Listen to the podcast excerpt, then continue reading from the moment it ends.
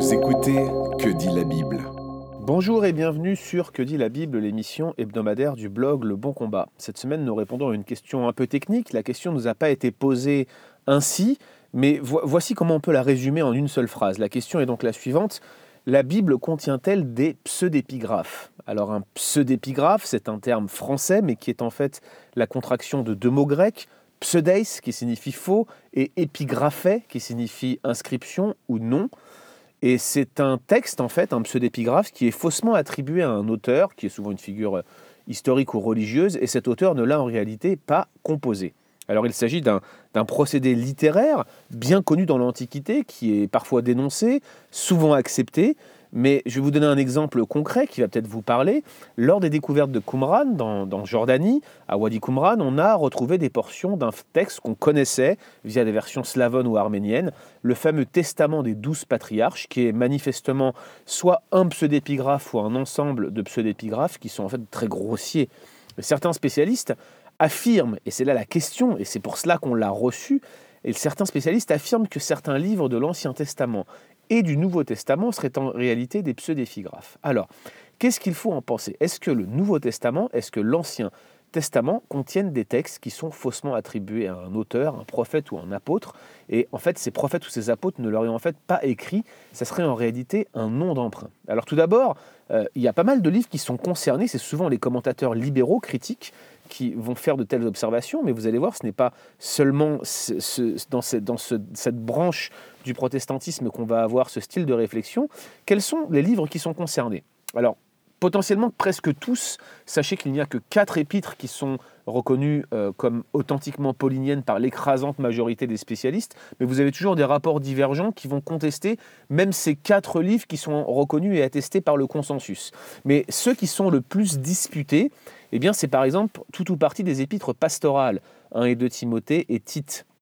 Ils sont souvent rejetés en raison de leur euh, haute ecclésiologie, c'est-à-dire l'existence d'une structure, d'une doctrine organisationnelle de l'Église qui serait, selon certains spécialistes, beaucoup trop élaborée pour la période apostolique, ou en tout cas pour les écrits pauliniens. Généralement, on estime qu'ils ont été écrits au IIe siècle, voire après. Alors bien sûr, hein, ce n'est pas le seul argument, mais c'est souvent le présupposé majeur qui va diriger les spécialistes, cette haute ecclésiologie.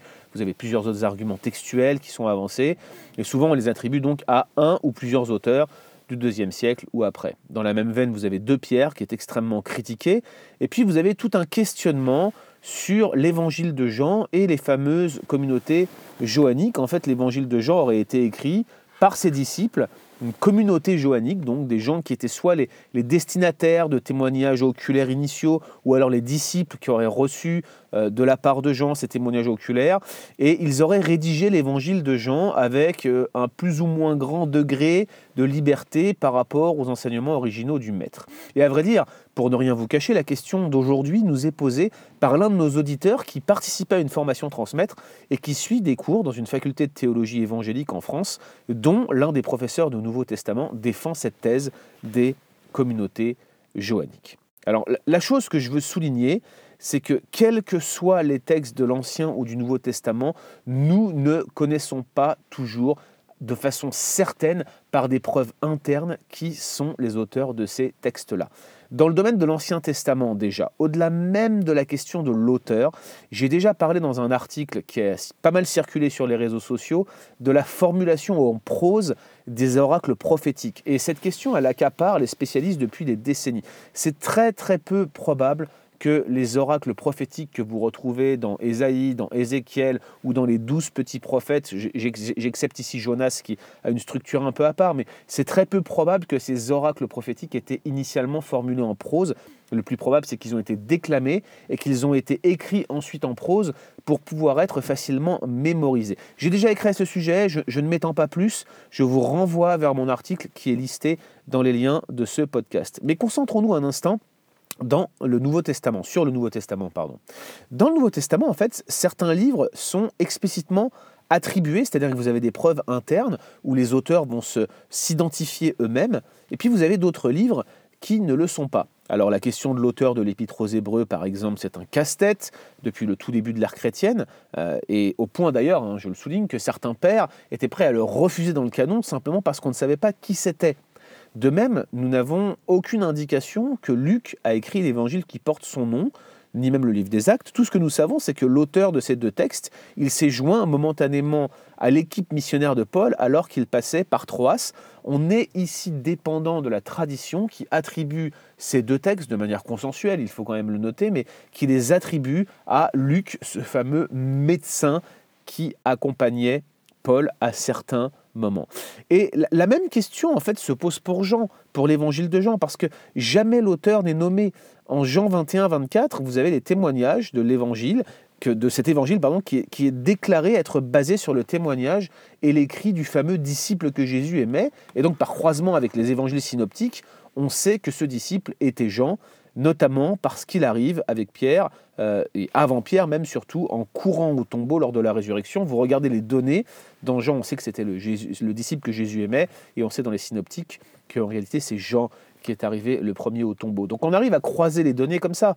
Cependant, lorsqu'on a euh, l'idée que c'était le disciple que, que, Jésus aimait qui a rendu témoignage et qui a écrit ce témoignage-là, on, on a cette phrase qui est rajoutée juste après, et nous savons que son témoignage est vrai.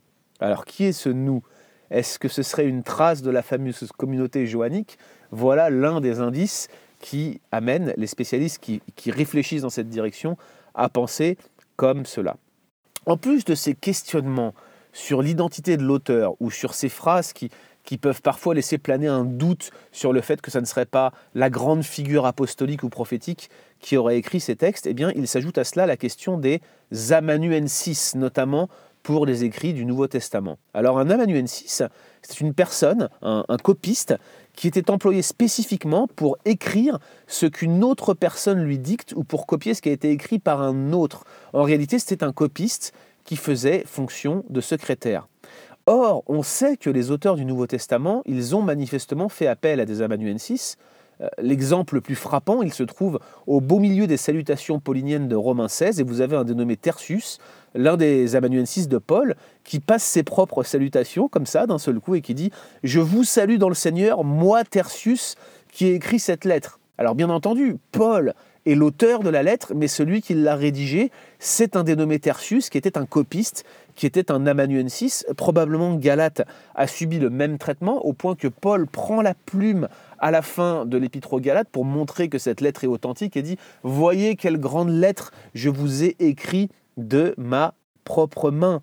Donc un autre exemple qu'on pourrait citer, qui, là encore se rapproche de la, tradition, pardon, c'est l'évangile de Marc, qui aurait été écrit par Marc à Rome sous la dictée de Pierre. Mais là encore, nous sommes dépendants de la tradition pour cette information. Et, ici, il y a même deux traditions concurrentes qui semblent s'affronter. Si le, sujet vous intéresse, vous pouvez vous référer à mon article sur Marc et la fondation de l'église d'Alexandrie. Je vous mettrai là aussi les liens dans ce podcast. Donc l'existence d'amanuensis, ces copistes, ces secrétaires, elle est attestée et c'était probablement une pratique courante dans le Nouveau Testament et également dans l'Ancien Testament.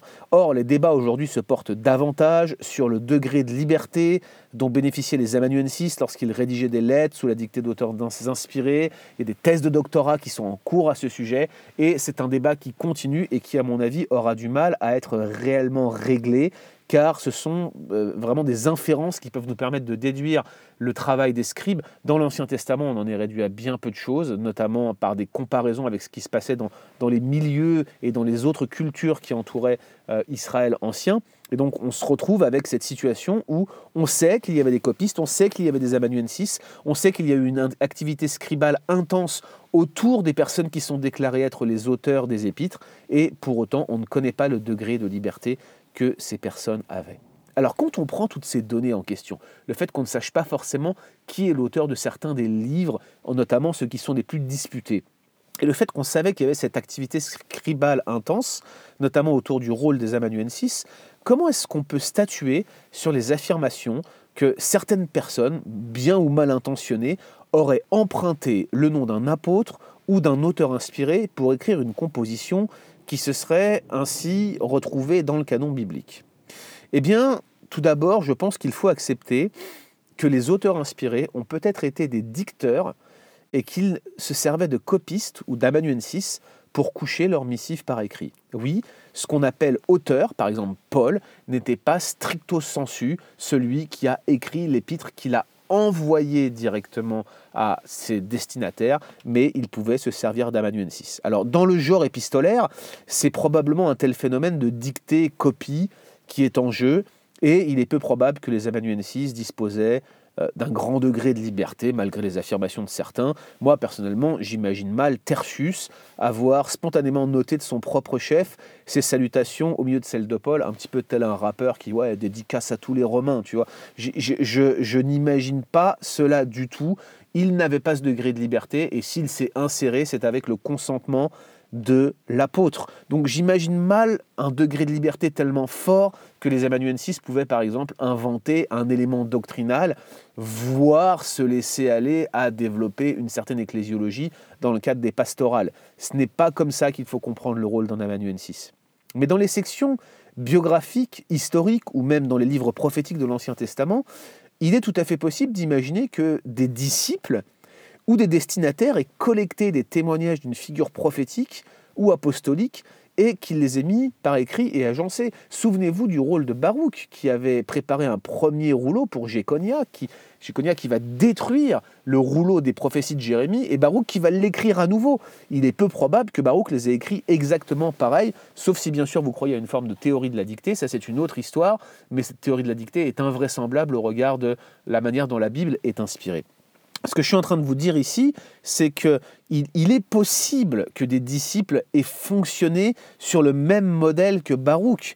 Mais la difficulté qui se présente à nous, c'est elle réside en fait dans l'inspiration de la forme canonique du texte. Par exemple, dans les évangiles, nous savons que l'agencement des différents témoignages oculaires du ministère de Jésus n'obéit jamais complètement à un, souci de chronologie, mais on sait que l'auteur, ou, celui qui a agencé, pour reprendre la logique d'amanuensis, eh bien, il va chercher davantage à appuyer tel ou tel aspect théologique de la personne et du ministère de Jésus. D'ailleurs, ça explique au passage les apparentes divergences chronologiques au sein des évangiles synoptiques, tout simplement parce que les évangiles ne sont pas premièrement intéressés par la chronologie de la vie de Jésus. Ça peut les intéresser, mais dans un second temps, vous voyez. Ce que je cherche à vous dire là, c'est que si des personnes ont compilé un évangile pour le compte d'une grande figure, par exemple si des disciples de Jean ont compilé l'évangile de Jean pour le compte de Jean, eh bien l'agencement de l'évangile de Jean a une dimension théologique, voire même une dimension sacrée, de sorte que la forme canonique reflète elle-même une certaine dimension d'inspiration. Et c'est là la difficulté. Est-ce qu'il faut considérer ces disciples? Est-ce qu'il faudrait considérer un amanuensis comme inspiré de Dieu Ou est-ce la grande figure apostolique? Qui est inspirée de Dieu Vous voyez les questions que, que, ce, que, que ce phénomène scribal suscite. C'est passionnant, mais c'est extrêmement complexe. Donc, dans la littérature canonique, il semble possible que certains textes aient été rédigés ou à minima agencés, entre guillemets, pour compte d'autrui. Mais cela ne semble jamais s'être fait sans le contrôle, sans la demande ou à minima l'approbation de celui dont les pensées et les témoignages initiaux sont originaires. Je veux dire, en ce sens, la figure placée traditionnellement derrière le livre de Jérémie ou derrière l'évangile de Jean demeure l'auteur du corpus. Ça reste les auteurs et l'attribution reste la bonne. Sauf que voilà, si on parle de pseudépigraphe, eh bien la pseudépigraphie présuppose un écart important entre le véritable auteur et la figure pour laquelle il se fait passer. Et surtout, cela implique une intention de tromper de la part de cet auteur. Et, et je veux dire, cette intention de tromper, que ses motivations soient louables ou non, eh bien, cette intention de tromper, elle, demeure. Or, c'est cette intention de tromper qui pose problème dans l'aspect des pseudépigraphes, surtout dans la perspective de l'inhérence et de l'autorité du texte biblique. Comment des textes inspirés pourraient-ils être le fruit d'une telle reconstruction? En fait, le dilemme, il est très simple. Soit les textes canoniques sont inspirés et inhérents, et donc dans ce cas, aucun d'entre eux n'est pseudépigraphe, soit ils ne le sont pas, et la porte est ouverte à la pseudépigraphie. Alors comme vous le savez, sur le bon combat, nous défendons l'inhérence des textes bibliques, nous, défendons leur pleine inspiration, nous défendons leur pleine autorité. De facto, nous sommes obligés de rejeter la dimension pseudépigraphique de certains textes, ou en tout cas les prétentions que certains spécialistes en font, mais nous laissons la porte ouverte, en certains cas, à l'utilisation de scribes, de copistes, d'amanuensis, avec un, un certain degré de liberté stylistique, tout en restant sur le contrôle théologique et, quant au contenu du message, de la grande figure ou de l'auteur qui est celui qui se trouve derrière ce texte réellement. Fort heureusement, chers amis, les spécialistes évangéliques ne sont pas bloqués par les différents arguments textuels des spécialistes critiques qui défendent la pseudépigraphie. J'ai personnellement été en contact d'un dénommé Terry Wilder quand je faisais mes études, qui a écrit toute sa thèse de doctorat en réponse aux arguments sur les épîtres pastorales en ce qui concerne la pseudépigraphie. Je pense qu'il l'a fait de manière extrêmement convaincante. Nous avons des éléments qui peuvent nous permettre de répondre. Et à titre personnel, j'aimerais vous dire que même si dans ce podcast, je ne peux pas répondre à chacun des arguments pour chaque livre, nous avons aujourd'hui de très bonnes introductions à l'Ancien Testament et au Nouveau Testament en français qui peuvent vous servir à regarder livre par livre les différents arguments. Et donc, je vous renvoie par exemple à, l'ouvrage de Gleason Archer sur l'Ancien Testament et à l'introduction au Nouveau Testament faite par Don Carson et Douglas Moo. Je crois que ces deux livres, si je ne m'abuse, sont aux éditions Excelsis. Ainsi donc, en conclusion, pseudépigraphie, certainement pas.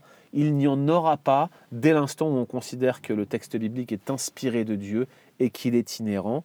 A l'inverse, l'utilisation de scribes avec un certain degré de liberté textuelle littéraire est possible, tout cela s'il reste sous le contrôle de l'auteur inspiré. Retrouvez d'autres épisodes sur www.leboncombat.fr.